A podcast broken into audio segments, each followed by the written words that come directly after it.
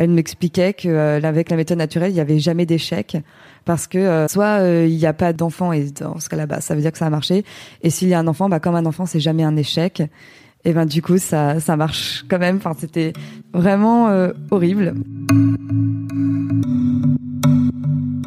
Je suis Esther, journaliste chez mademoiselle.com. Tu écoutes le podcast Ma contraception et moi.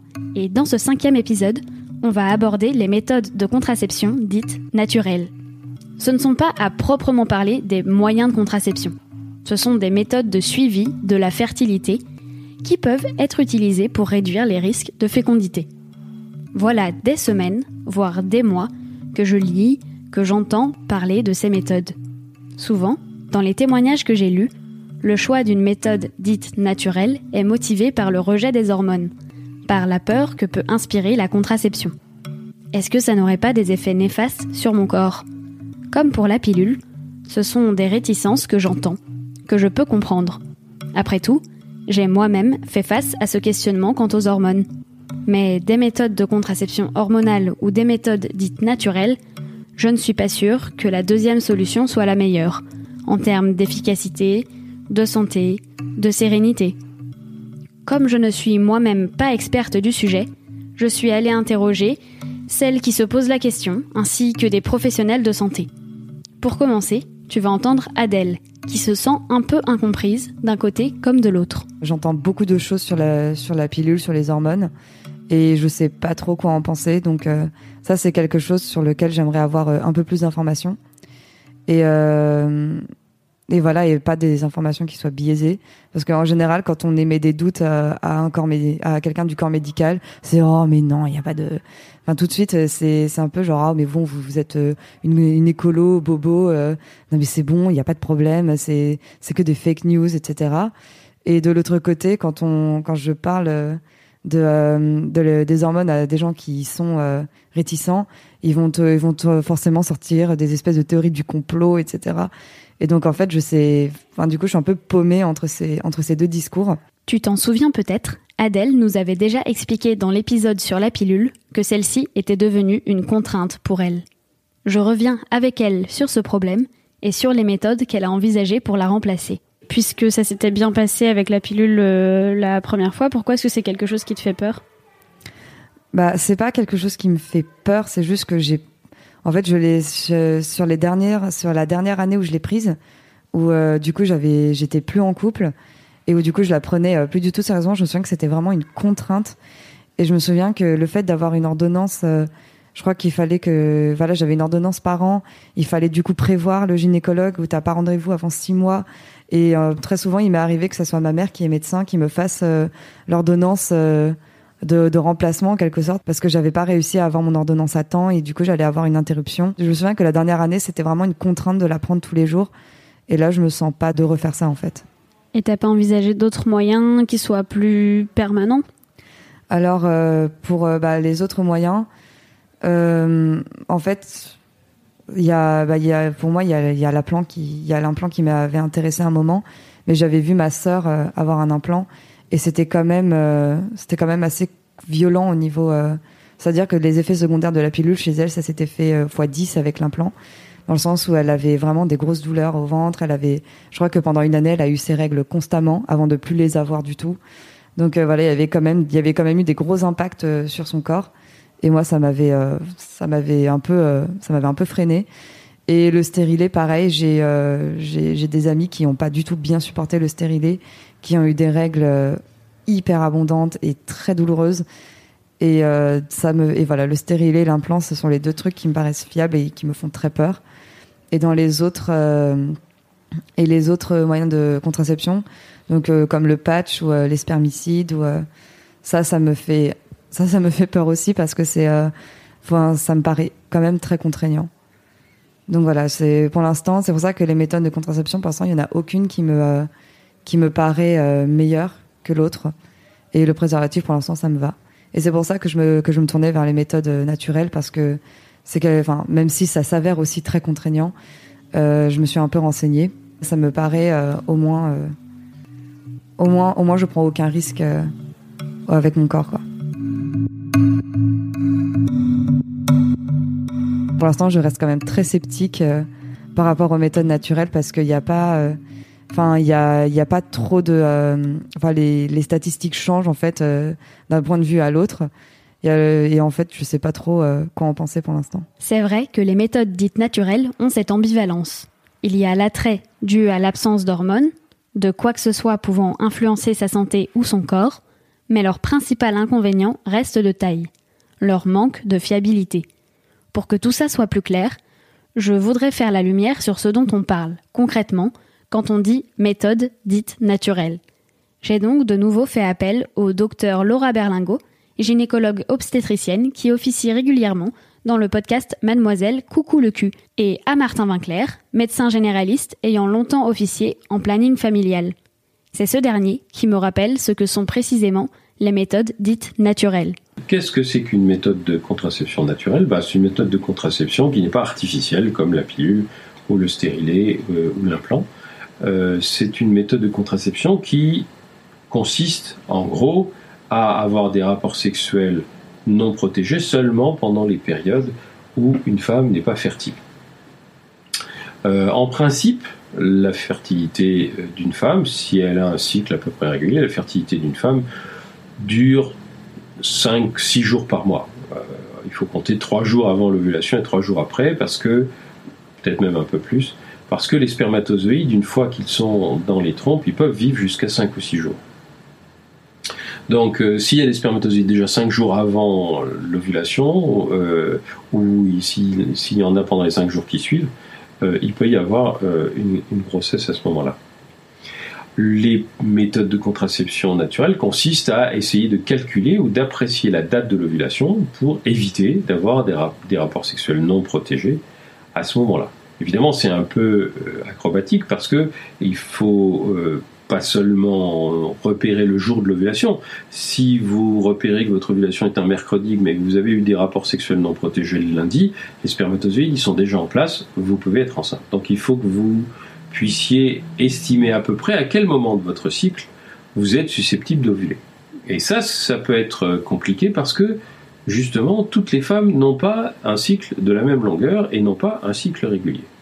L'idée selon laquelle le cycle doit être absolument régulier et faire 28 jours, c'est une légende. C'est quelque chose qui a été inventé par les médecins au début du XXe siècle, mais euh, l'immense majorité des femmes en parfaite santé ont un cycle qui peut varier entre 25 et 35 jours. Et ça peut même être différent d'un mois sur l'autre. C'est-à-dire, il y a des femmes qui ont tantôt un cycle de 25 jours, tantôt un cycle de 30, tantôt un cycle de 35. Il n'y a pas de norme.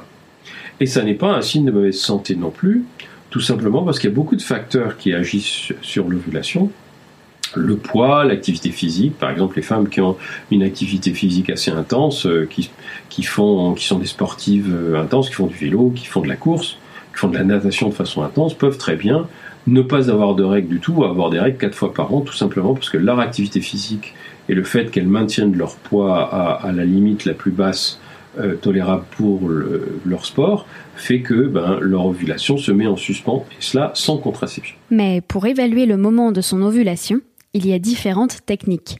J'ai demandé à Adèle ce qu'elle envisageait. Du coup, je me suis un peu renseignée. Il y a la méthode, euh, la méthode qu'on appelle d'observation, où euh, du coup, on va observer la qualité de la glace cervicale qui change au moment de l'ovulation et euh, la méthode et qui se base aussi sur la température du corps. Martin Vinclair m'a aussi expliqué le fonctionnement de certaines méthodes. Il y a diverses méthodes pour calculer l'ovulation. Il y a des méthodes qui sont la méthode la plus simple, ça consiste à prendre un calendrier et puis euh, euh, à regarder à peu près tous les combien tombent les règles et on estime en général que l'ovulation a lieu 14 jours avant les règles.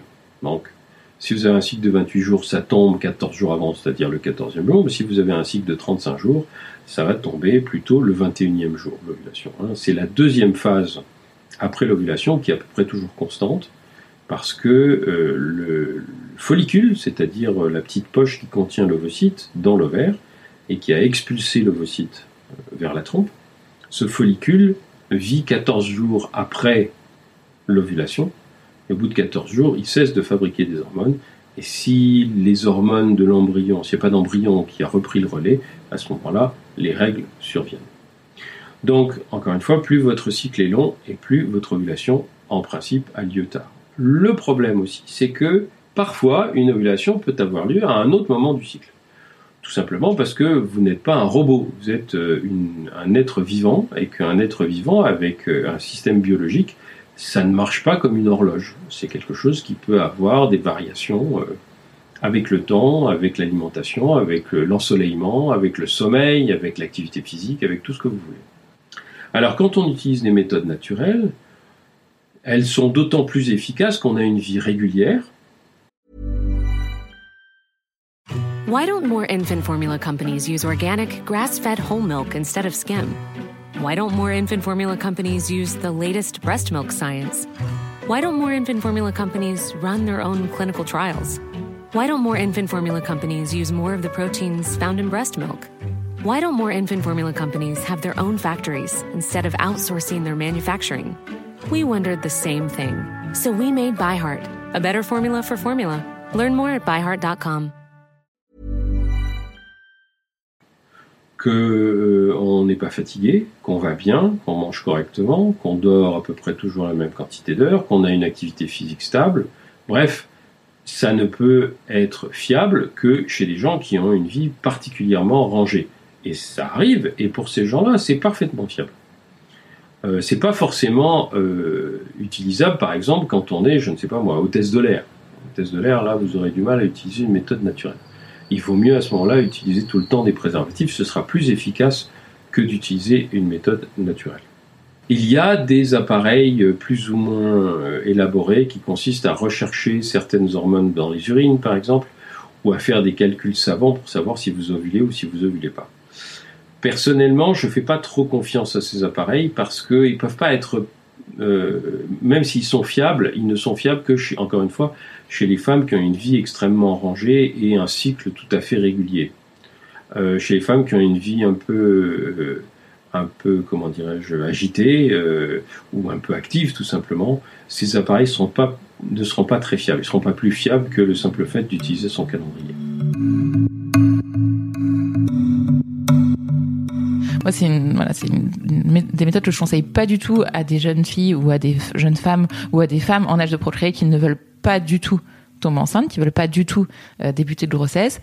En général, euh, les femmes qui utilisent ce genre de méthode, elles ont, euh, voilà, elles ont un certain âge, des cycles bien réguliers, bien établis, et finalement, elles utilisent plus en se disant, bah, si je tombe enceinte, ça sera maintenant, maintenant, ou dans six mois, ou dans un an, peu importe, mais c'est un moment dans ma vie où je fais un peu attention, mais si je tombe enceinte, c'est pas grave.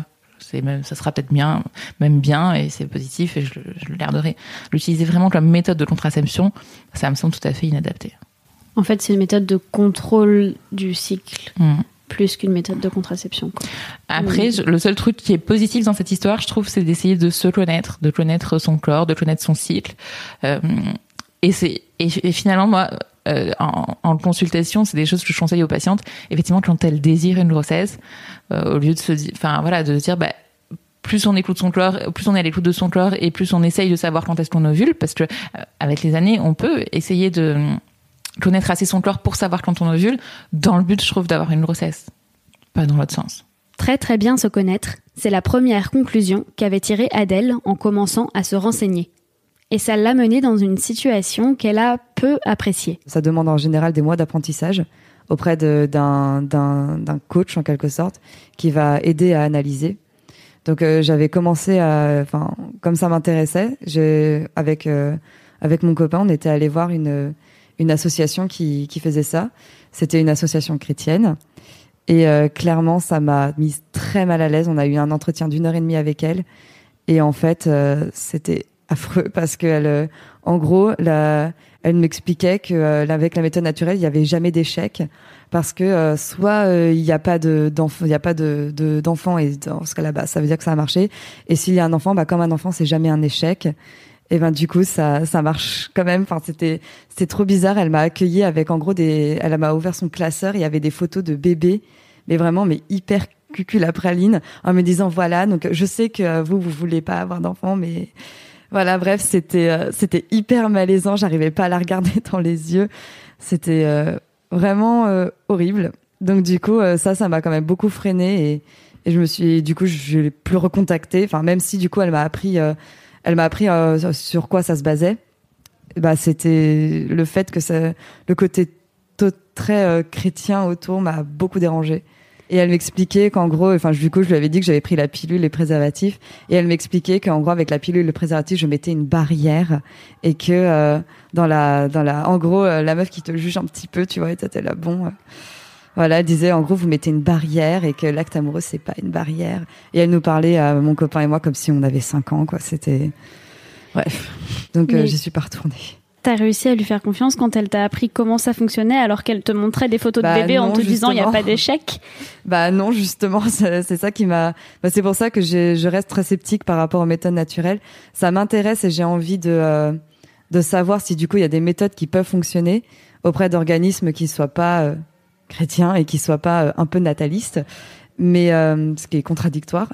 Mais mais du coup ouais, enfin ça m'a quand même fait un peu peur. D'autant plus que euh, du coup, je me suis renseignée ailleurs et en fait, euh, la température et la glaire peuvent changer pour des raisons euh, autres que, enfin, parfois c'est le stress, parfois c'est voilà. Et donc, du coup, je sais pas si se connaître comme ça, ça c'est vraiment possible. Je veux voir d'abord si c'est possible et si je me rends compte que c'est vraiment pas assez fiable, bah, j'abandonnerai.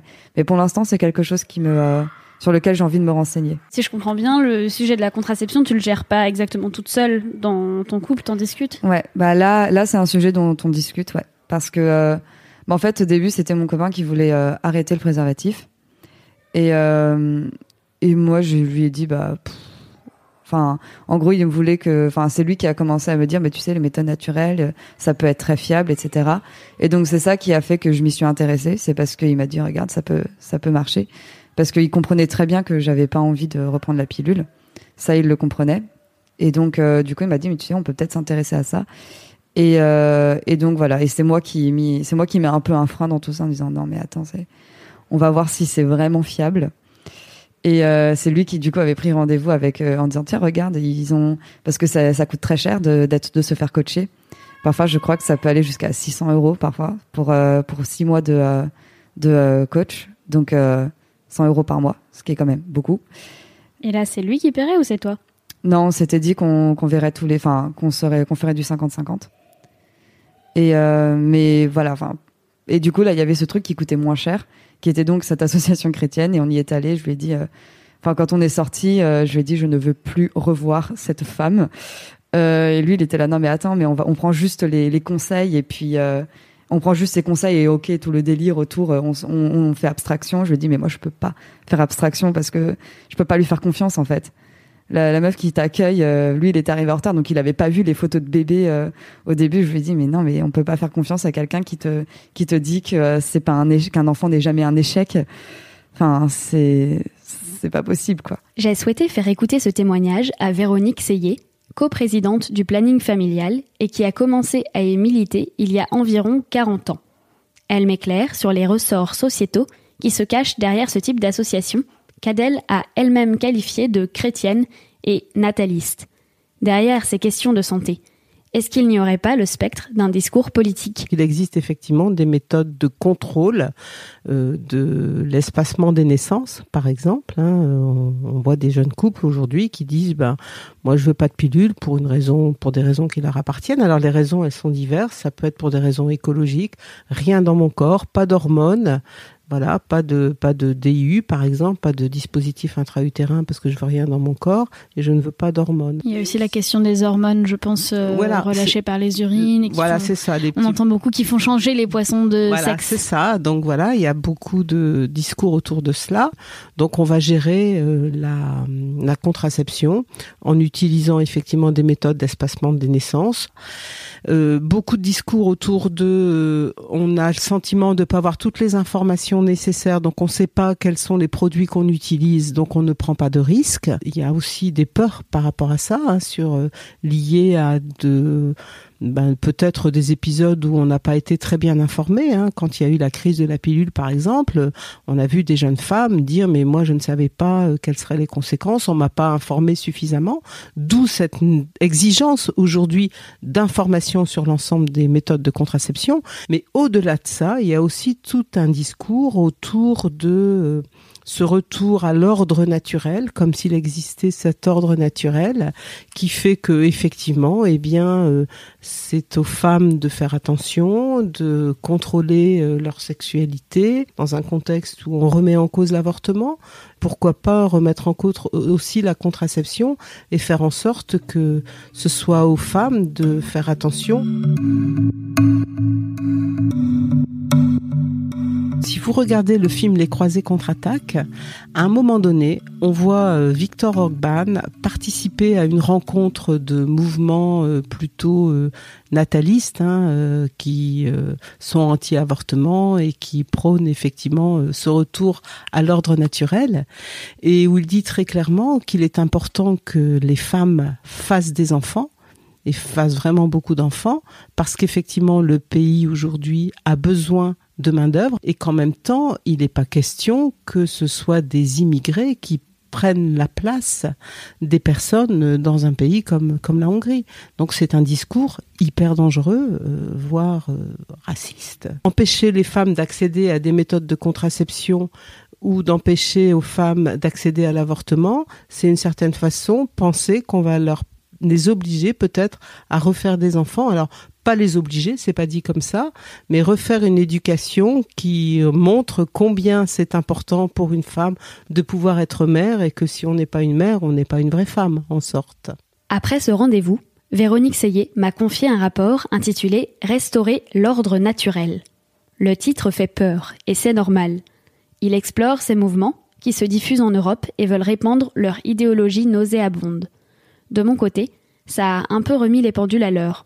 Je vis dans un pays où j'ai la chance d'avoir le droit de recourir à une interruption volontaire de grossesse. Mais ce n'est pas pour l'heure gravé dans le marbre de la Constitution. Et ce n'est pas non plus le cas partout en Europe. Je t'invite à ce propos à découvrir les reportages que j'ai faits dans de nombreux pays où l'IVG est illégal. Tu peux les découvrir sur Mademoiselle sous forme d'articles et de podcasts sous le nom de code Les Mademoiselles dans le monde.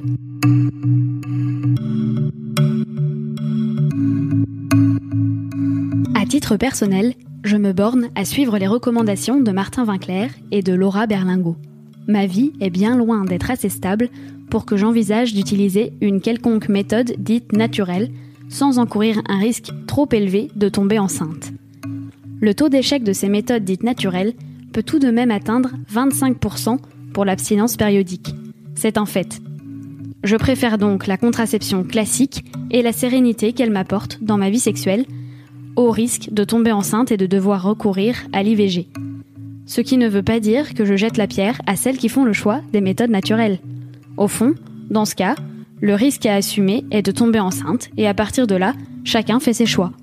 J'espère que tu y vois un peu plus clair et que tu peux désormais décider en toute conscience.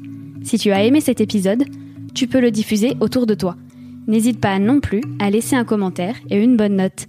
On se retrouve bientôt dans le prochain et dernier épisode. À très vite.